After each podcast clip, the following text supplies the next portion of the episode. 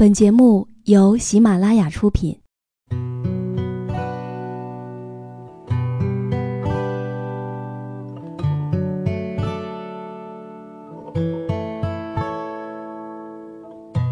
开心时，听歌入耳；伤心时，听歌入心。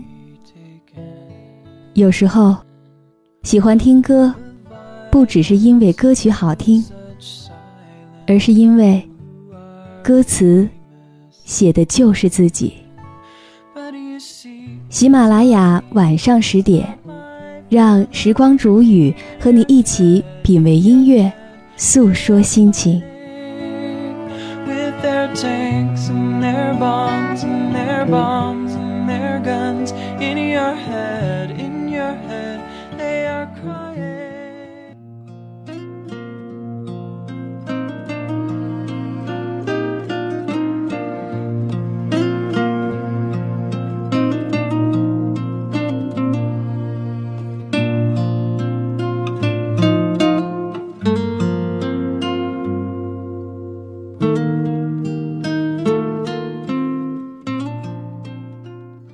亲爱的耳朵们，今天你过得好吗？这里是喜马拉雅电台，晚上十点，谢谢你的到来。每个周四，我都会在这儿讲一个温暖的故事给你听。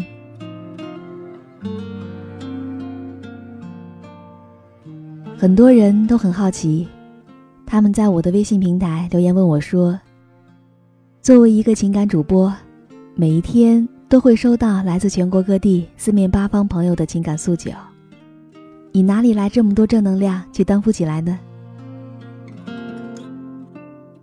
其实我想说的是，我们每个人生活的每一天，都会遇到让自己烦心的事儿。正所谓当局者迷，你困在自己所认为的困境里难以自拔，思维和心胸也会在你的懊恼当中变得狭窄。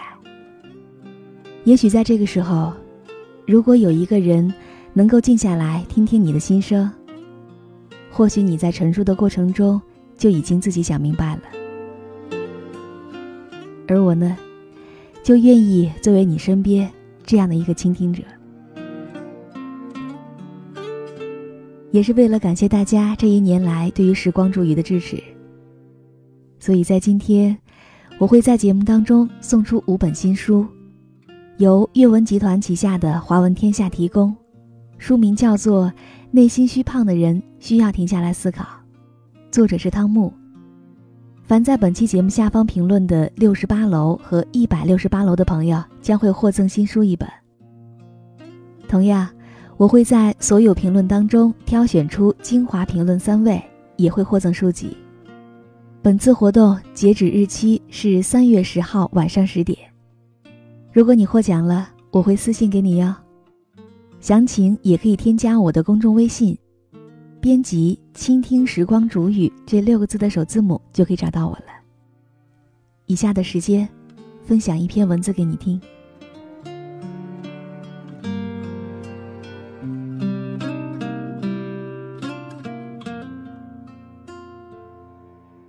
鲁迅先生的一支笔，刻画起人物来真是入木三分。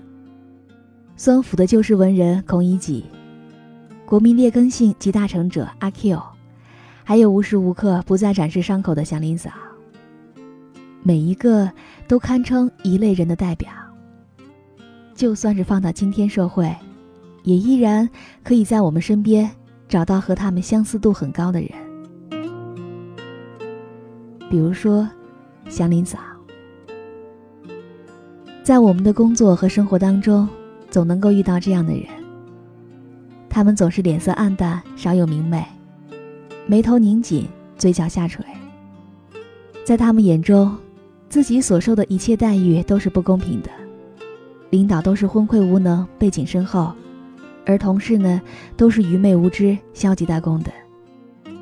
他们对快乐不屑一顾，总是沉浸在自己的真知灼见当中，展示自己多劳苦功高。百般委屈，他们也看不到别人的长处，反而总是能够一针见血地发现别人的不足，而且会毫不客气用尖酸刻薄的词语指出来。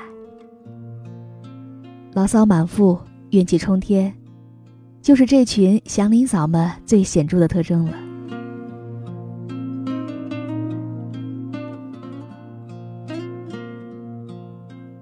我曾经就遇到过这样的人。那时候我还是一个小孩子，总是跟着妈妈到她单位去玩。妈妈的同事当中有一位阿姨，身材胖大，可是呢。却有着和她身材不太相符的细碎声音。每一次去，都看到她在和办公室的人唠家常，话题内容大都离不开老公、家庭和孩子。比如说，孩子如何不听话，他因为一件小事打了他，想想又觉得特别内疚。老公下班很晚才回家，肯定有问题。哪天？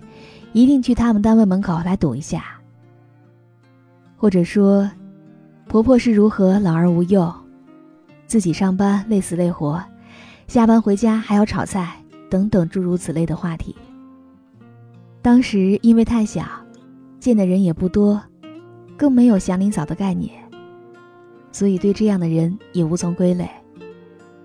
但是我依然可以明显感觉到，只要这位阿姨在。心情就会莫名变得很糟糕，而且发自本能想要躲开她远远的。因为听她说话，就感觉这个天下人人都欠她的，别人都是错的，自己永远都是委屈，是十足的受害者。一讲起来就没完没了，口若悬河，根本停不下来。后来我在读到鲁迅的祝福。我一下子就将祥林嫂的形象和这位胖阿姨联系了起来。所不同的是，祥林嫂是真正的身世可怜，而那位胖阿姨则是自带负能量。这两种人都让人避之唯恐不及。后来我上班了，发现身边也经常有这样的一类人。没事儿就会在你身边聒噪。昨天逛街买了一件衣服，晚上逛淘宝就发现网上要便宜多了。黑心店家真没良心，真烦。上次公司聚会，某某穿了件裙子，一看就是假大牌吧？他那家底儿我还不知道，真能够装的。老公的舅舅的亲家的大侄子的亲外甥开公司赚了大钱，凭什么呀？还有那谁，长得又矮又矬，可找了个女朋友跟范冰冰似的，我怎么连凤姐那样都追不到？这些女人难道都没有长眼睛吗？还有同事小王，能力比我差，工资却比我高，太不公平了，一定是和领导有一腿。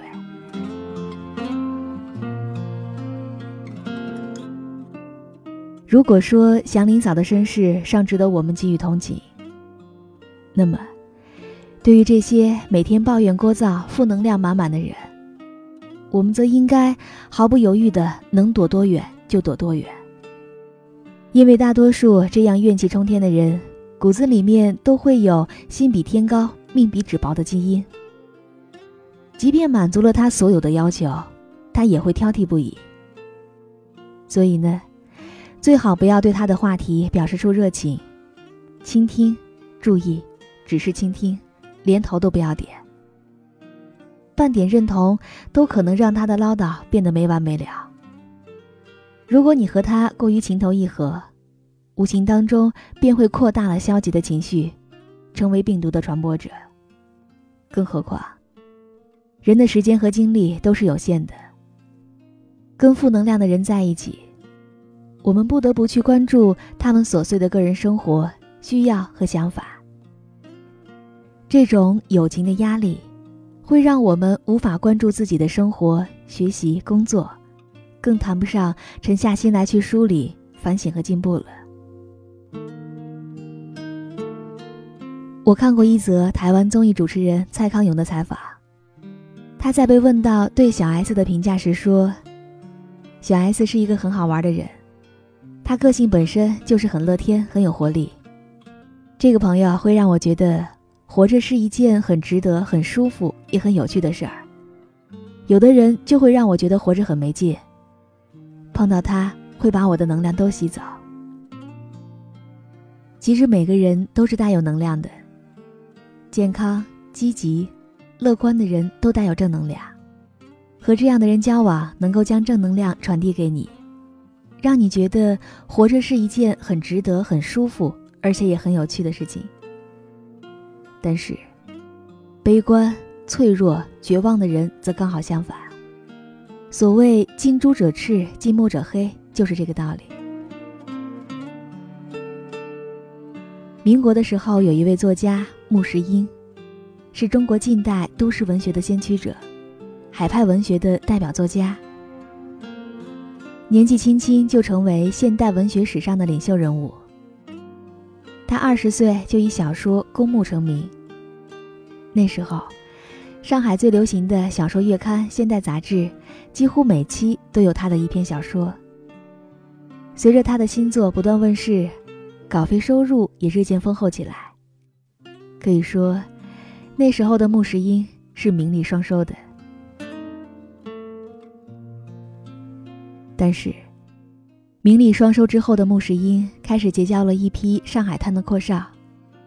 这群人都过着晨昏颠倒的生活，挥霍无度，醉生梦死。穆世英见识到这样的纸醉金迷、无拘无束的生活之后，很快就堕落下来。舞厅、影院、咖啡馆、跑马场，这些都成了他每日必到的地方。施哲存后来回忆穆世英的时候也说到了，他的日子就是夜生活，上午睡觉，下午喝晚饭才起来，接下来就出入舞厅、电影院、赌场。而当时，有一份杂志甚至戏称穆世英是未结婚以前，差不多跳舞场就是他的丈母娘家。就连穆世英他自己也会情不自禁在小说里面发出一个都市人的哀叹。当我脱离了爵士舞、混合酒、秋季流行色、八气缸的跑车、埃及烟，我变成了没有灵魂的人。就这样，穆世英成为了一个流连于大上海的街道、人群、舞场、酒吧、跑马场和女人之间的摩登绅士了。由此，也有评论说穆世英是堕落了，而他自己也感觉到了。自己仿佛就是被扔在人生的铁轨上，用不熟练的脚步奔逃着。于是，二十三年来的精神储蓄猛地崩坠下来，失去一切概念，一切信仰，一切的标准、规律、价值全都模糊起来。而不久之后，穆石英又迷恋上了回力球的赌博，日复一日，以致无法自拔。从此以后，穆世英几乎再没有什么像样的作品面世了。卖文谋生的他变得十分困难，以至于到了后期，他因为生活所迫，才走上了替汪伪政权摇旗呐喊的汉奸之路，最后被暗杀。一代文学天才在二十八岁那年便匆匆陨落了。追溯到穆世英的陨落轨迹，其实，正是因为他没有远离那些带着负能量的人，才会和他们一起堕落下去。日本作家佐藤富雄曾写过一篇文章：“你嘴上说的，就是你的人生。”他在文章里说：“那些每天都说着好的，一定会有办法的，没问题等等积极话语的人。”他们的每一天都会过得非常顺利，即使遇到困难，他们也能够度过难关。而相反的，每天嚷着太糟了、太让人气愤了、没有办法的人，遇到的挫折也特别多，运气也会显得特别糟糕。而令人吃惊的是，那些每天都叫着没有钱的人，真的就和金钱是没有缘分的人。心理学家也说过。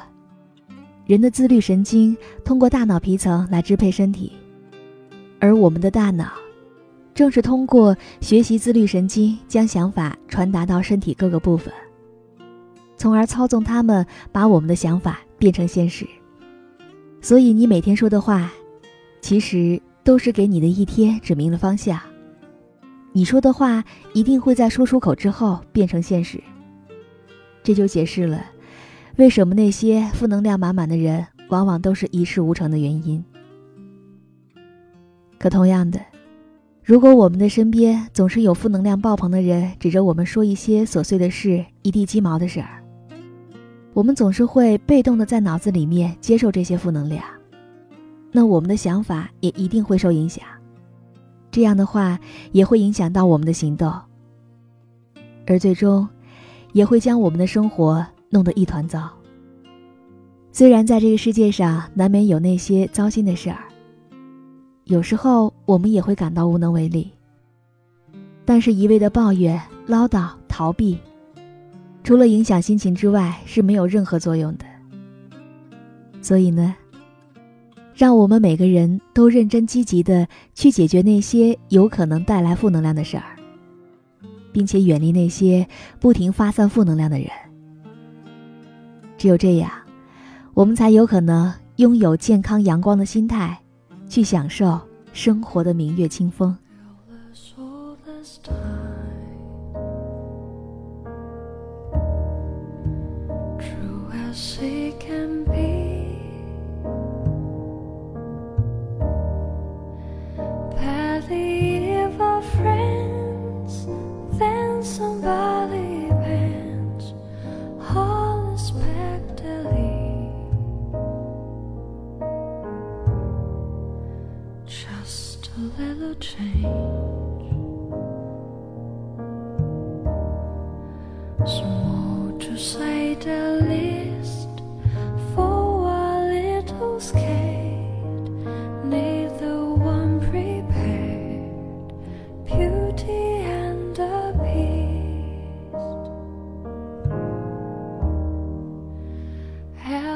Just the same. Have a surprise. “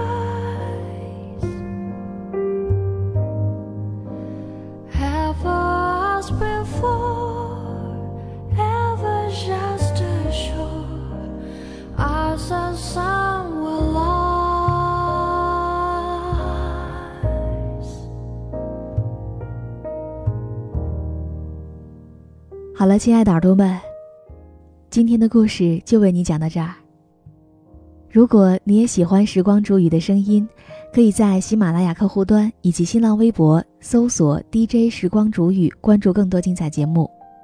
如果你也有想对我说的话，也可以添加我的公众微信，编辑“倾听时光煮雨”这六个字的首字母就可以找到我了。同样，也欢迎大家来关注到本期节目的送书活动，我期待你的留言哦。我们下期节目再见。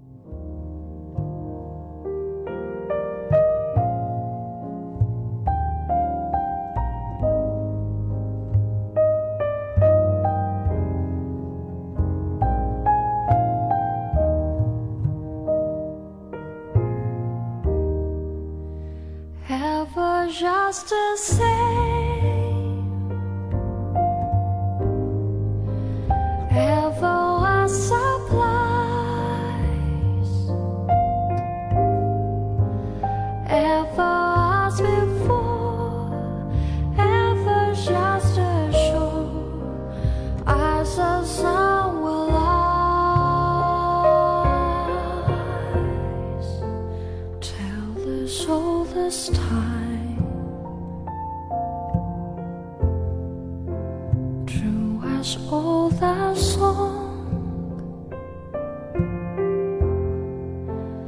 Beat as we are straying.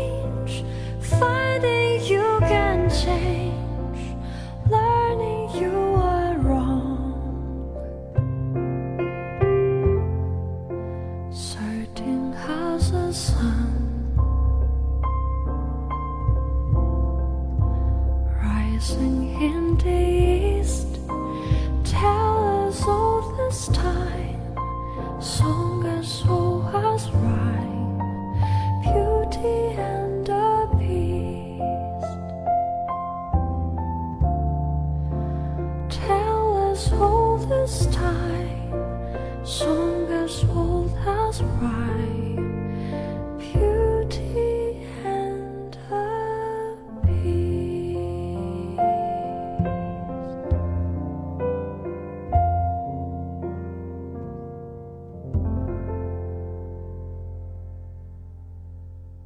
啦啦呀，听我想听。